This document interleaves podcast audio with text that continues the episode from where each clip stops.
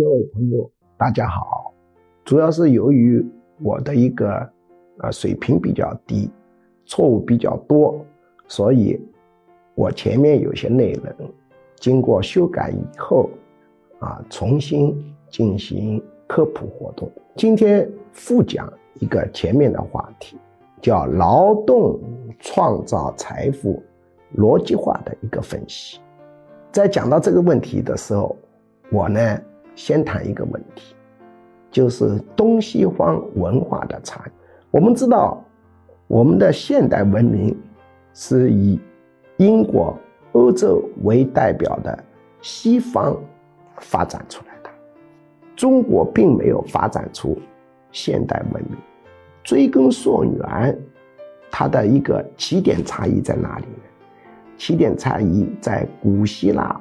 发展出了形式逻辑，中国没有发展出形式逻辑，中国的这个逻辑水平是比较差的。我们中国呢，是一种形象化思维贯穿两千多年，我们讲究吃啥补啥。你看，这是一个图案，吃啥补啥，那么很多东西逻辑化的思考就有问题。那吃猪尾巴补什么呢？比如我们说人参为什么大补？因为这个人参的样子很像人形。西方呢，由于希腊的形式逻辑为基础，它就发展出了非常复杂的数学。数学是逻辑化的高级版，在数学的基础上，又发展出以物理化学。为代表的近现代科学，在科学基础上发展出了很多工学技术，进而啊演化成丰富多彩的现代文明。这是中西方很大的一个差异。我们中国的文化当然也有西方没有的优势，否则为什么？我们中国是古文明中唯一传承下来的文明，这个文明有巨大的韧性，抗打击能力非常强。原因在哪里？中国的文化是以责任为核心的互主体，中国的文化讲究以责任为核心，血缘为纽带，守望相助。在中国。假定一个人爸爸妈妈死了，他要上大学，他的舅舅、阿姨、姑姑、叔叔资助他是一个常见现象，甚至表兄、堂哥资助他都是一个常见现象。当然，我们承认这种文化在消退，西方是个人主义的，没有像我们中国这样。啊，守望相助，西方必须要有很好的社会福利。碰到灌毒这种灾难，政府不发钱，那是大家没法过下去的。中华文明体不需要灌毒三年，也没听说谁饿死，因为大家是守望相助的，所以他抗打击力、抗失业、抗自然灾害的能力非常的强。这种以责任为心的守望相助的文化，是我们莫大的优势。具体表现在各个方面。我们讲究父慈子孝，中国的父母爱孩子的程度，全世界名列前茅。当然，中国的孩子爱父母的程度，也是全世界名列前茅。可惜，这套文化在迅速的消退。这是好事还是坏事？真的值得思考。中国的文化的另外一个优势，就是强调奋斗精神。同样是洪水来了，我们的传说是大禹治水，西方的传说是坐的诺亚方舟逃走了。中国所有的神话，无论是精卫填海。还是其他的神话故事，都体现了一种生生不息、的奋斗精神，不依靠神，不依靠上帝，这是我们的优势。我们不能搞民族虚无主义，把我们中国的文化否定的一塌糊涂，但也不能搞民族沙文主义。我们中国什么都是好的，拒绝向外学习，这也是不对的。我们中国文化的弱点就是我们的逻辑性比较差。我们中国人虽然从高中生开始受到现代逻辑学的训练，物理化学是一个逻辑化，大学也是讲逻辑的，但一回归到生活层面，我们中国人仍旧深受传统的影响，逻辑性是非常差的。那么逻辑性非常差的文化体。就特别容易滋生民粹主义。民粹主义就是对公共管理的一个政策，采用的一种广大人民群众非常喜爱的表面化的、短期化的、情绪化的一种主张，大家众人喝彩，最后害了广大人民群众。那么今天讲的一个话题。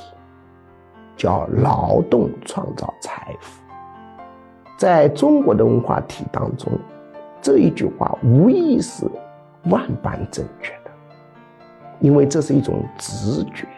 我们要进行逻辑化的分析，这个劳动创造财富，那问题就太。首先，财富是什么？人本主义经济学讲究财富，它不一定是一个实体。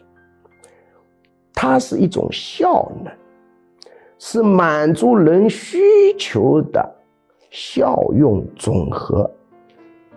只要它具备了满足人需求的功能，它就是财富。它可以是实体，也可以是服务，甚至是一个程序，或者是一种学说，或者是啊一个催眠。它能解决人的问题，满足人的需求，它就是财富。那么，财富跟劳动有没有必然的逻辑关系？人本主义经济学认为没有必然的逻辑关系。首先，这个财富不一定是由劳动创造的，它里头不包含劳动，只要能满足人的需求，它那就是财富。比方说，你通过啊辛苦种植出来的一个珍贵的药材，比你今天走到路上偶然路边发现的一个珍贵的药材，他的财富数字是没有差异的。只要他们同样能治病，同样能治同样的病。这个虽然投入了很多劳动，他的财富价值是 x，那个投入劳动几乎为零，他的财富价值还是 x。财富不一定有劳动创造，因为劳动创造财富常常被解释为财富必定由劳动创造，那不一定的。我刚刚举了药材的例子。珠宝也是啊，这个珠宝是你辛辛苦苦开山挖洞弄出来的珠宝，跟你路上捡的一个珠宝，它的财富价值是一样的。虽然它们包含的劳动差异是巨大的，所以财富不一定有劳动创造，劳动是不是一定创造财富呢？也不一定，因为劳动如果方向不对头，跟需求吻合度差，它实质是在毁坏财富。比如我们同样一千个人干一年生产服装，由于你生产的服装跟需求吻合，创销满足了人的需求。他就在创造财富。但是，另外一千个人，他生产的服装是什么服装呢？按照古代契丹的服装进行设计，他生产的服装就堆积在这里，卖不出去，最后烂掉了，浪费了很多棉纱，浪费了很多电力，浪费了很多劳动力，简而言之，消耗了很多。生产要素，这些生产要素本来也是有价值，可以生产别的东西，现在来生产这个东西，那就是浪费。我们再换一个说法，由于你生产的衣服虽然不是古代的衣服，但由于没有摸准需求，款式对不上人的需求，它就堆积在那里了。你消耗的成本一千万，但是它满足的需求呢是零或者只有五百万，整个社会而言是有害的。你浪费了很多的资源，所以劳动一定创造财富吗？劳动是有时候创造财富，有时候不创造财。富。有时候毁坏财富，浪费财富，为什么呢？因为要对准需求。但是我们知道，市场上组织产品的时候，最难办的一件事就是摸准需求，因为人的需求就有永恒的变动性，而且难预测。那么，这个拍板需求的人是谁？管理者。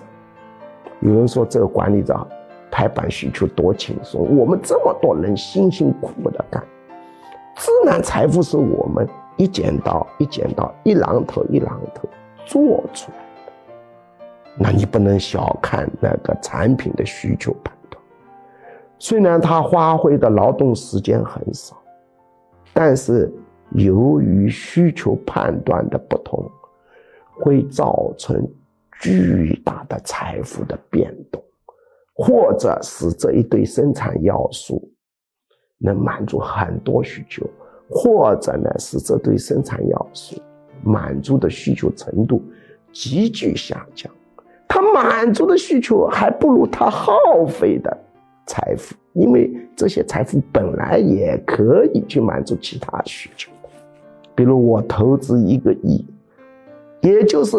耗费了一个亿的啊生产要素，这一个亿的生产要素本来是可以满足其他方面需求，你创造出来的商品只能满足五千万的需求，对整个社会而言，就亏掉了五千万需求的满足。那你说这个企业对社会是功臣还是害虫？我们很多人总是有一个误区，一个企业赚钱了，好像他是对这个社会获取了什么东西；他了，好像他就对这个社会没获取，似乎好像还有点功劳。不对，亏本是表明他消耗的本来可以满足其他需求的生产要素多。生产出来满足的这个需求反而比消耗的生产要素少，这才叫亏本。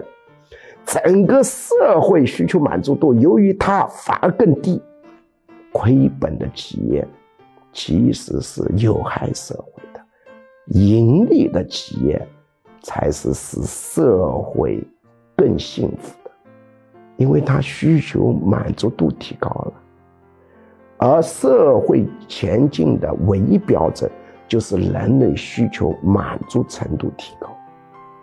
所以要注意啊，财富不一定有劳动创造，劳动有时候是创造财富，有时候是毁坏财富。认为劳动必定创造财富，这是一种非常粗糙的直觉性的。逻辑化程度很差的一种模糊的漏洞百出的说法。接下来播报居强教授招生公告。居强教授一年半在线现场结合实用管理心理学 MBA 硕士水平训练课程正式招生，请发送短信“我要学习”四个字到居教授工作手机号幺五二零二幺二二五八零，或者直接拨打电话幺五二零二幺二二五八零，学术助理会把招生简章发给您。一年半课程包括情绪管理心理学、领导心理学、催眠心理学、实操型催眠技术。沟通心理学、婚姻恋爱管理心理学、亲子教育管理心理学、营销管理心理学、图画心理分析洞察人心秘密、文字心理分析洞察人心秘密、职场升迁心理学、心身疾病理论、抑郁症、焦虑症、强迫症基础理论、体验心理干预减肥、心理学理论流派、创新心理学、二元相对平衡管理哲学等，总共十九门课，线上和线下结合。也就是说，除了少数几门保密课程要求到现场学习外，其余多数课程可以自由选择现场或直播上课。这是一个非常系统的训练，可以真正调整一个人的潜意识和思维模式，改善负面情绪，增强个人市场竞争力，人生很可能因此改变。如果您想查看招生简章，请发送短信“我要学习”四个字到居教授工作手机号幺五二零二幺二二五八零。或者直接拨打电话幺五二零二幺二二五八零，学术助理会把招生简章发给您。